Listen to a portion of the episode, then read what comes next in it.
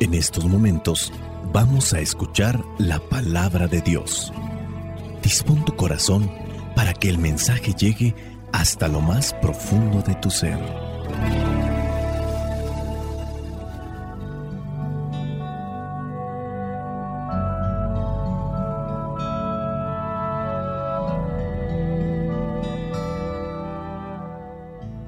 El Evangelio que la iglesia nos presenta para el día de hoy corresponde a Marcos, capítulo 3, versículos del 7 al 12. Dice así, Jesús, seguido por mucha gente de Galilea, se fue con sus discípulos a la orilla del lago. Cuando supieron las grandes cosas que hacía, también acudieron a verlo muchos de Judea, de Jerusalén, de Idumea, del oriente del Jordán y de la región de Tiro y Sidón. Por esto, Jesús encargó a sus discípulos que le tuvieran lista una barca para evitar que la multitud lo apretujara, porque había sanado a tantos que todos los enfermos se echaban sobre él para tocarlo. Y cuando los espíritus impuros lo veían, se ponían de rodillas delante de él y gritaban, Tú eres el Hijo de Dios. Pero Jesús les ordenaba severamente que no hablaran de él en público. Palabra de Dios, te alabamos Señor. Escuchar tu palabra es inicio de fe en ti, Señor. Meditar tu palabra es captar tu mensaje de amor, proclamar tu palabra, Señor, es estar embebido de ti, proclamar tu palabra, Señor, es ya dar testimonio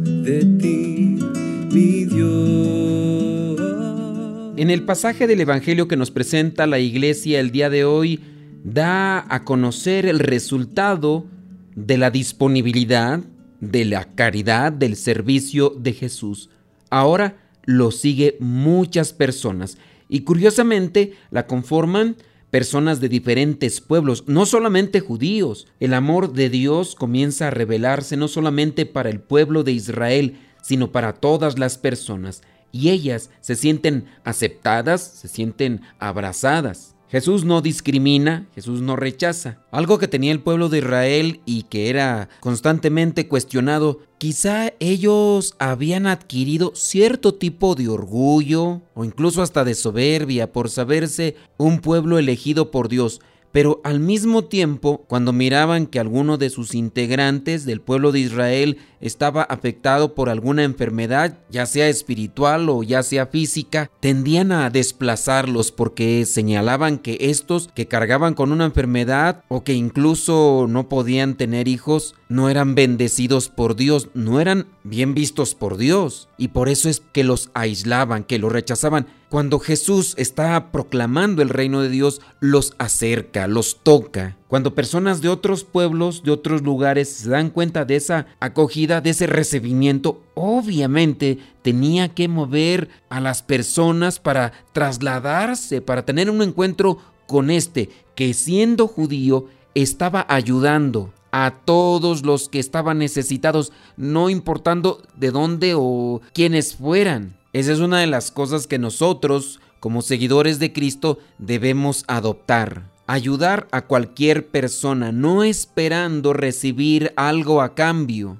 Debemos de tender la mano al necesitado, no solamente al que es capaz de retribuirnos el servicio o la ayuda que le estemos dando. En eso pues nos deberíamos de caracterizar los cristianos, pero nos hace falta mucho. Hay que trabajar, hay que esforzarnos. El versículo 7 comienza diciendo que Jesús se fue a orillas del lago. Ya había estado en la sinagoga, ya había sanado a un tullido. No sabemos exactamente por qué a un lago, a lo mejor a meditar, a reflexionar, a darse también un tiempo a la contemplación. Ya había estado en la sinagoga un lugar de oración, de reflexión de la palabra. Quizá después de haber tenido esa confrontación con aquellos que solamente lo estaban observando, ahora también necesita darse un tiempo algo que a muchos de nosotros nos hace falta. Pareciera ser que ya no nos dice nada la naturaleza y no nos damos tiempo para contemplar el cielo,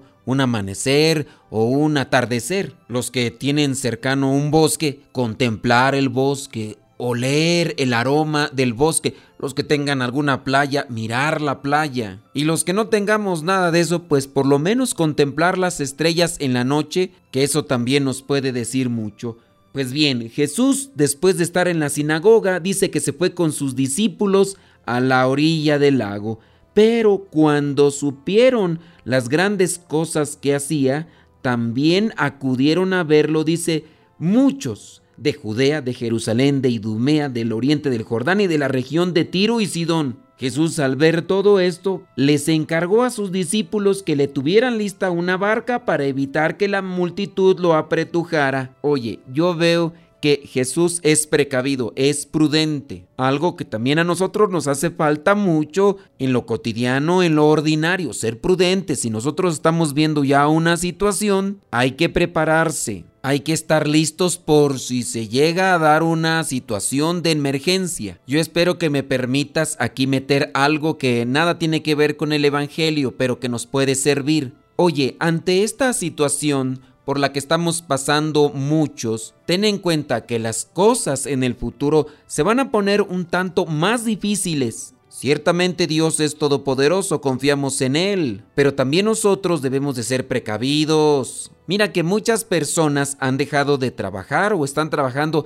de forma limitada. Otras personas han tenido que buscar otros trabajos porque las empresas, los negocios donde antes trabajaban han tenido que cerrar porque no se les permite vender cosas o realizar los productos que estaban realizando y como aquellos que rentan los locales o el mismo gobierno que está cobrando los impuestos a ellos no les interesa si ellos tienen que cerrar. Ellos quieren seguir cobrando los impuestos y los dueños de los locales quieren seguir cobrando la renta, pues muchos de estos negocios han tenido que cerrar quizá los negocios que tenían de años, las fuentes de empleo, para muchos pues ya simplemente no están. Y así, muchas cosas que antes teníamos, ahora quién sabe cuánto tiempo las lleguemos a tener. Pongamos atención en las cosas que debemos ir acomodando en nuestra vida y no pensemos que el futuro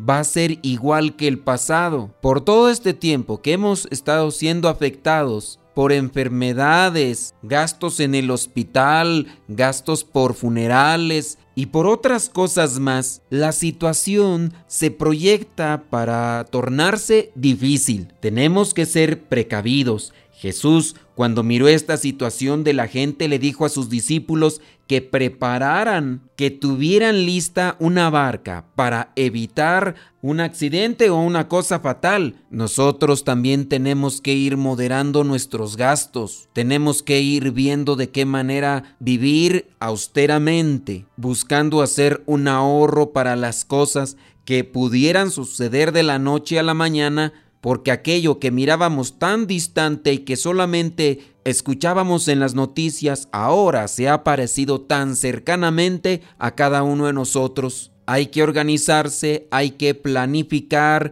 y hay que apegarnos más a una vida de austeridad para que las cosas que ya están y las cosas que sin duda van a resurgir de esta situación no nos asfixien.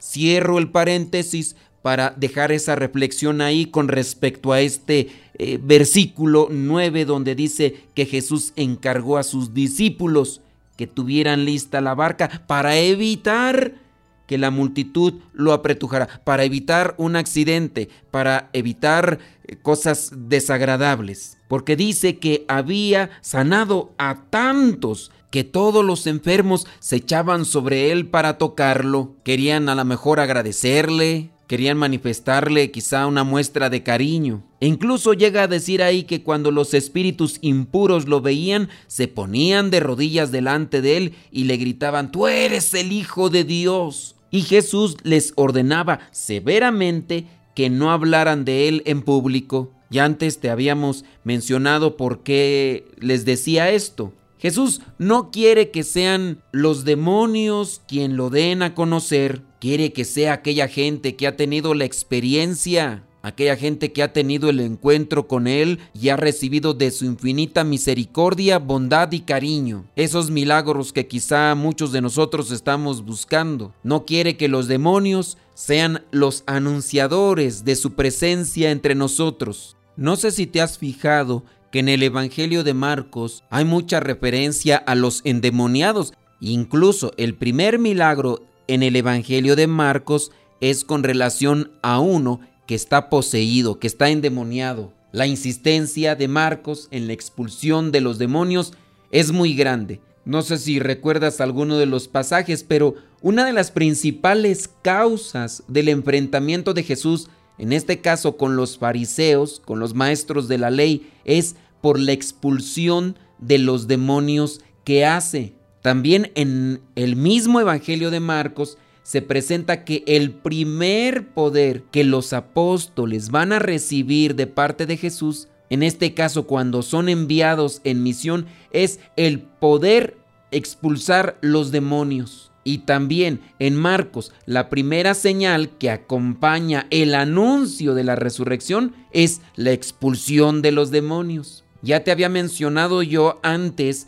que los evangelios tienen su intención. Hay un solo evangelio, pero cada uno de ellos refleja su experiencia. El Evangelio es la buena nueva, el anuncio del reino de Dios. Es Jesús que se hace hombre y que nos trae ese anuncio de parte de su Padre. Esa es la buena nueva, pero cada uno refleja una experiencia. En el tiempo de Marcos, el miedo a los demonios iba en aumento. Algunas religiones en vez de liberar a la gente, le alimentaban el miedo y la angustia, así como lo hacen actualmente algunas sectas que tratan de someter en el miedo a la gente para que se acerque a Dios. Y ahí también deben de tener mucho cuidado porque hay algunos grupos dentro de la iglesia católica que se dedican más a hablar del miedo al infierno y otras cosas más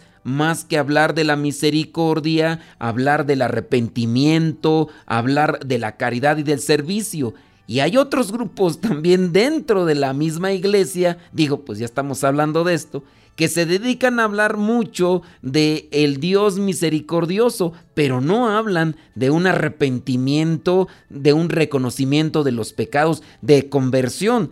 Digo, ni tanto que queme al santo, ni tanto que no le alumbre, ni un extremo, ni tampoco el otro. Hay que buscar el sano equilibrio. La llegada, pues, del reino de Dios significó la llegada de un poder más fuerte. Jesús es el más fuerte, que llegó a someter a Satanás, que llegó a someter el poder del mal y a sustraer de sus garras a la humanidad que estaba siendo presa del miedo. Por esto Marcos insiste tanto en la victoria de Jesús sobre el poder del mal, sobre el poder del demonio, sobre el poder de Satanás, sobre el pecado y sobre la muerte. Dios es grande, Dios es poderoso, pero también quiere que nosotros le demos la espalda a las tentaciones, que le demos la espalda al pecado. Soy el Padre Modesto Lule de los misioneros servidores de la palabra.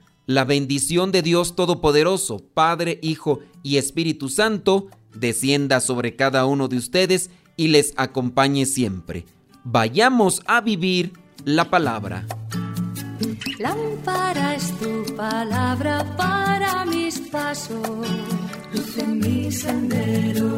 Lámpara es tu palabra para mis pasos, luz en mi sendero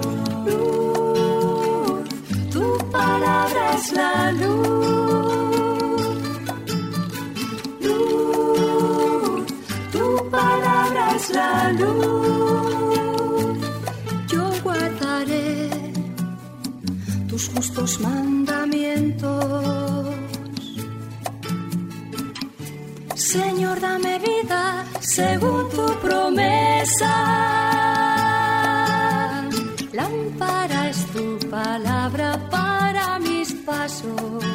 Luz en mi sendero. Lámpara es tu palabra